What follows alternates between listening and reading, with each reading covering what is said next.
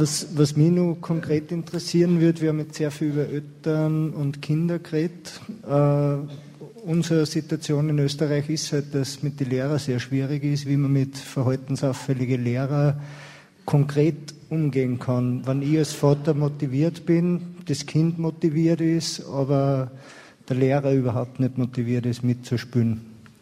Also wie kann man als Elternteil mit verhaltensauffälligen Lehrern umgehen?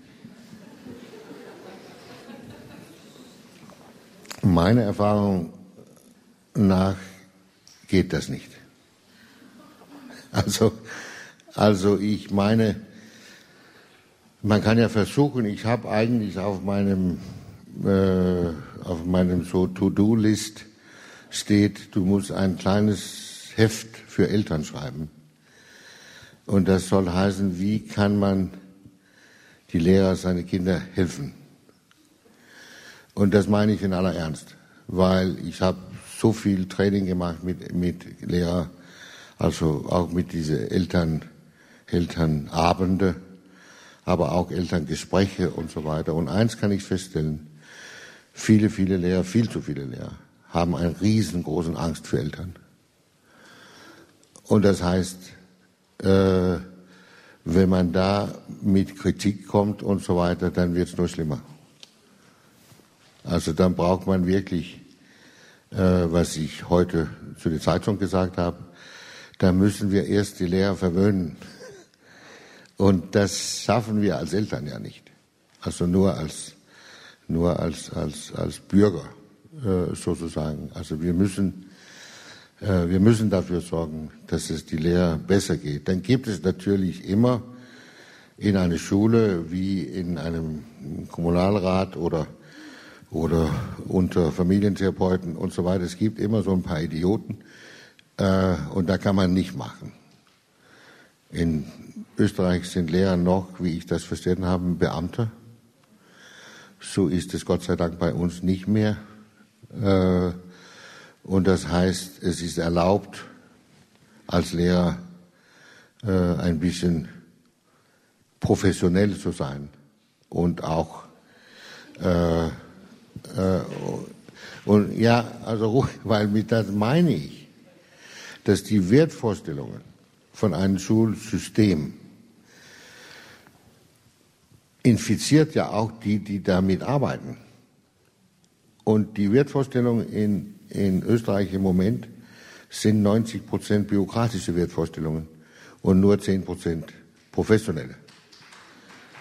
Und das heißt, es gibt eine Tendenz, dass auch Lehrer und Schulleiter und so weiter sich als Bürokraten äh, benehmen.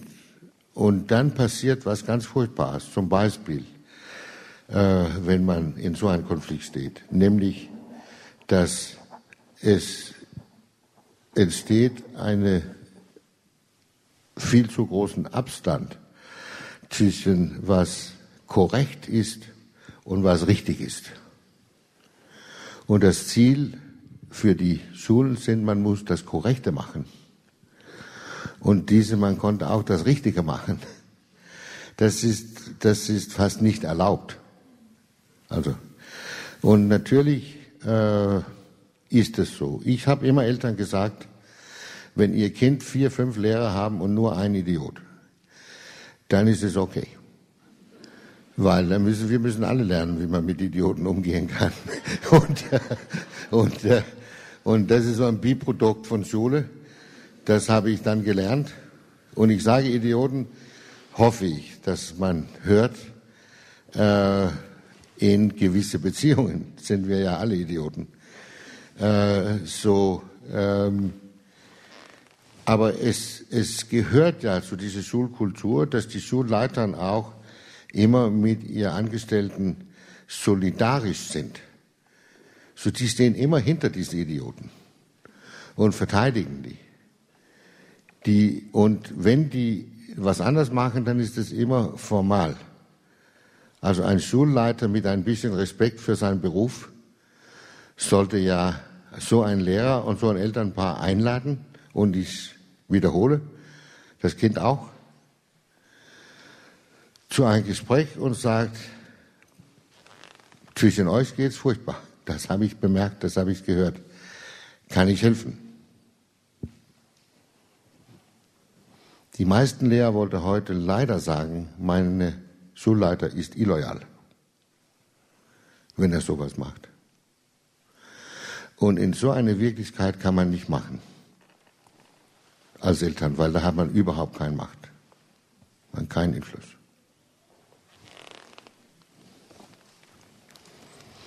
Ja, weitere Fragen?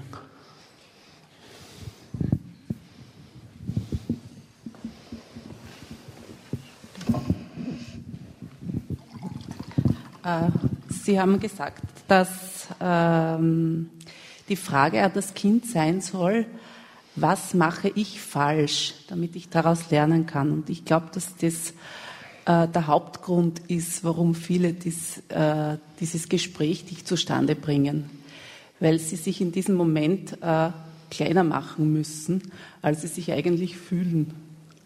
Und das ist, glaube ich, das Schwierige für einen Erwachsenen, wenn er einem Kind gegenübersteht, sich bewusst zu machen, dass er von dem Kind noch was lernen kann. Und da müssen wir mal umdenken.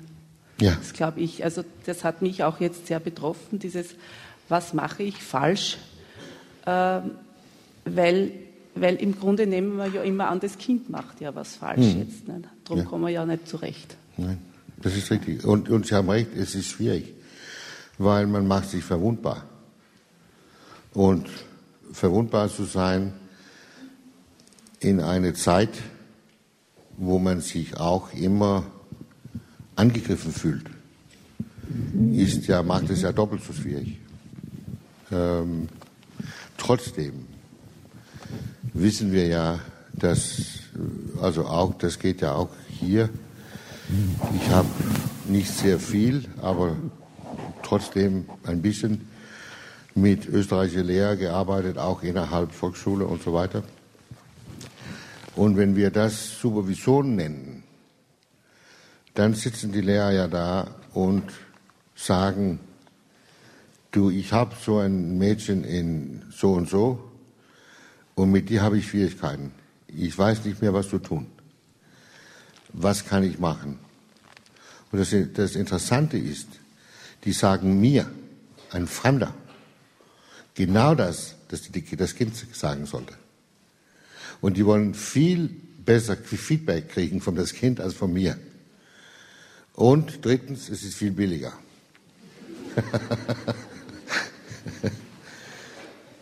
Aber das ist auch neu für Eltern. Die meisten Eltern haben ja auch ihre Agenda und geht los. Und wenn die Kinder nicht mitmachen, dann was ist mit dir? Also und was ist mit ihnen? Sollen wir zum Logopäd oder, oder, oder Psycholog oder wo sollen wir hingehen? Und, und, und ich möchte gerne sagen, in aller Ernst, weil das ist eine Krankheit. Also in Deutschland sagen die, die, die hoch, so höchst platziert Psychologen und Kinderpsychiater sagen im Moment, dass in Grundschule in Deutschland bräuchten eigentlich 52 Prozent von den Schülern Psychotherapie. Das ist ja Wahnsinn. Das ist ja kompletter Wahnsinn.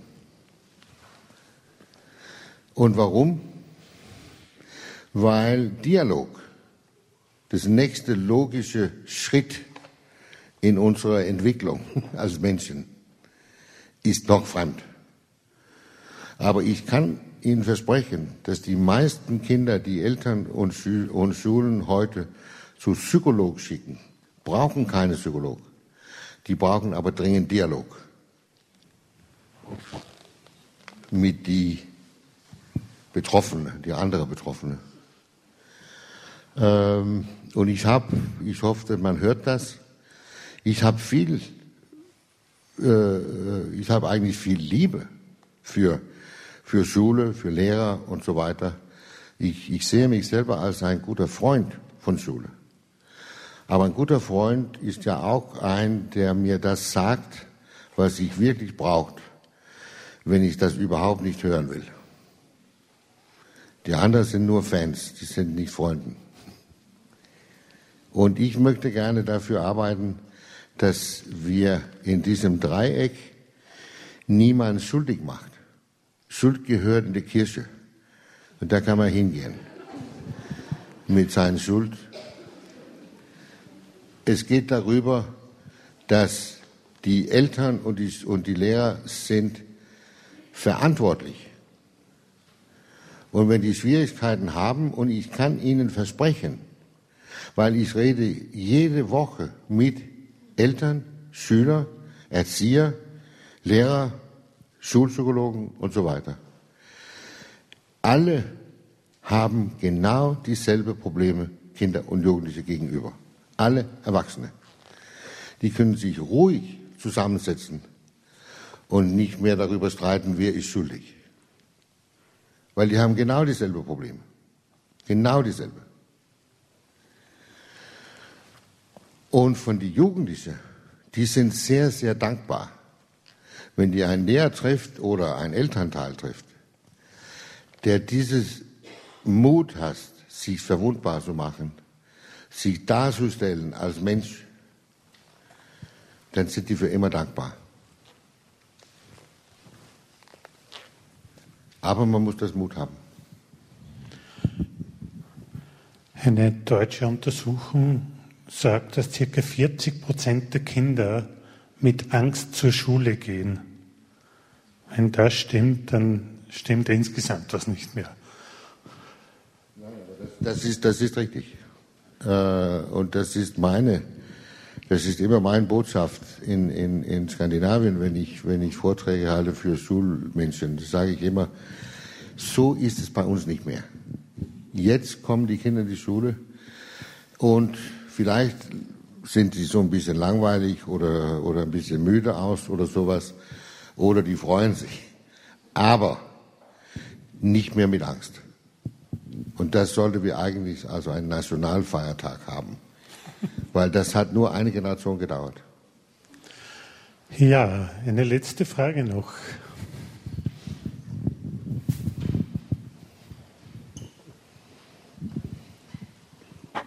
Danke. Und zwar, ich bin selbst Mutter und Religionspädagogin, bin ein furchtbares Kind gewesen. Mein Kind ist auch jetzt schon mit vier Jahren sehr entschlossen, furchtbar zu sein und möchte nicht in den Kindergarten gehen. Wir haben jetzt in Österreich das Pflicht, also den Pflichtkindergarten eingeführt. Und jetzt ist die Frage, ich selbst befürworte die eigen, also mein Kind stehe hinter ihm, neben ihm, vor ihm, wie er es haben möchte. Ähm, eigentlich müsste ich dann aus dem System aussteigen und mein Kind verweigern lassen.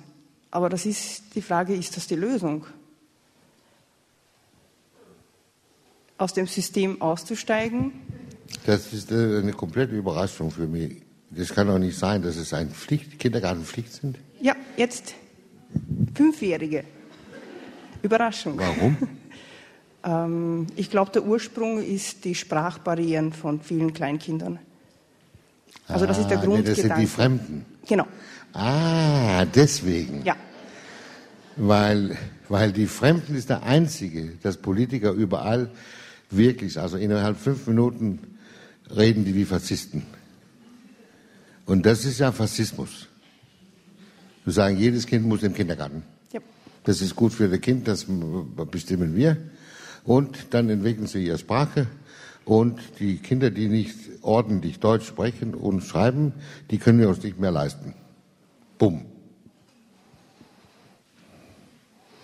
Jetzt bin ich neugierig. Nein, jetzt bin ich verwundert, warum sehe ich nicht die Eltern in Österreich auf die Straßen? Das ist doch ein Übergriff. Wer gehören die Kinder, Eltern oder Staat?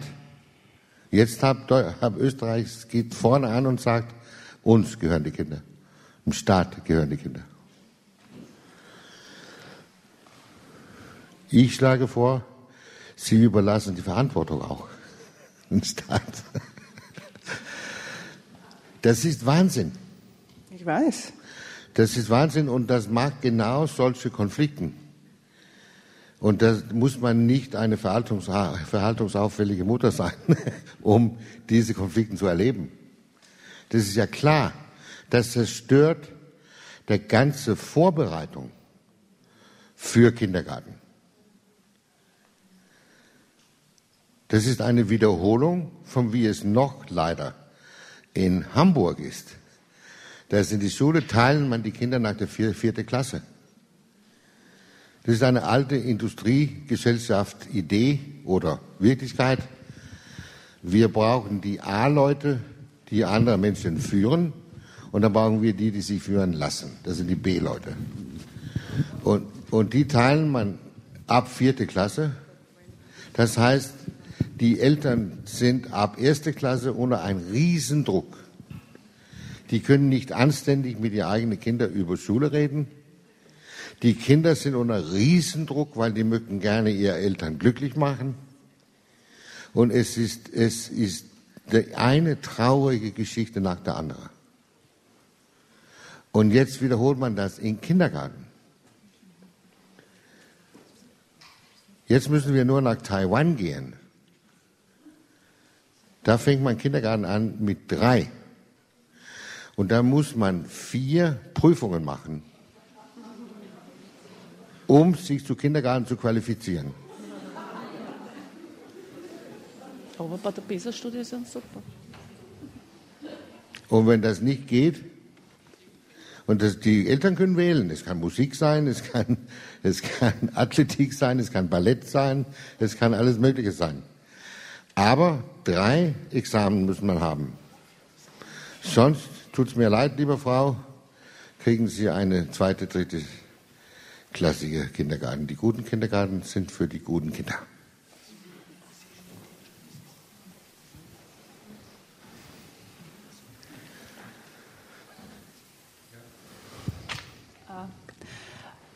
Ich habe vor kurzem erst ähm, wortwörtlich gehört, dass halt viele Kinder heutzutage schon in einer Einrichtung besser aufgehoben sind als in ihrer Familie. Dass die in einer Einrichtung besser aufgehoben sind als in ihrer Familie. Das muss von Erzieherinnen kommen. Stimmt. Ja.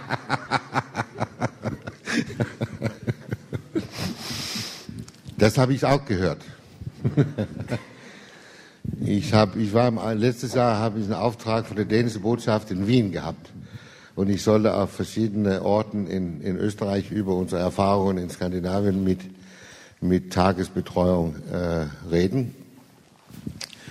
Und da kam eine, eine äh, äh, Erzieherin zu mir, jung, begabt, engagiert so weiter und sagt, Jesper, kannst du nicht nach der Pause sagen, dass, dass es geht die Kinder viel besser, wenn die mit ein Jahr anfängt. Sage, was meinst du, es geht die Kinder besser? Ja, ich weiß es ja, weil ich arbeite im Kindergarten mit die von drei bis sechs. Und die, die im Krippen war, sind viel einfacher für uns. weil die, halt sich, die haben sich zu diesem Institutionsleben angepasst und dann können wir gerade anfangen. Ich glaube, das ist dasselbe Betrachtung, das liegt dahinter. Wir haben keine Beweise, möchte ich gerne sagen. Nirgends haben wir Beweise, dass es genauso gut ist für Kinder in einer Einrichtung oder besser. Äh, wir haben überhaupt keine Beweise, es gibt keine Forschung äh, im ganzen Welt, das das sagt.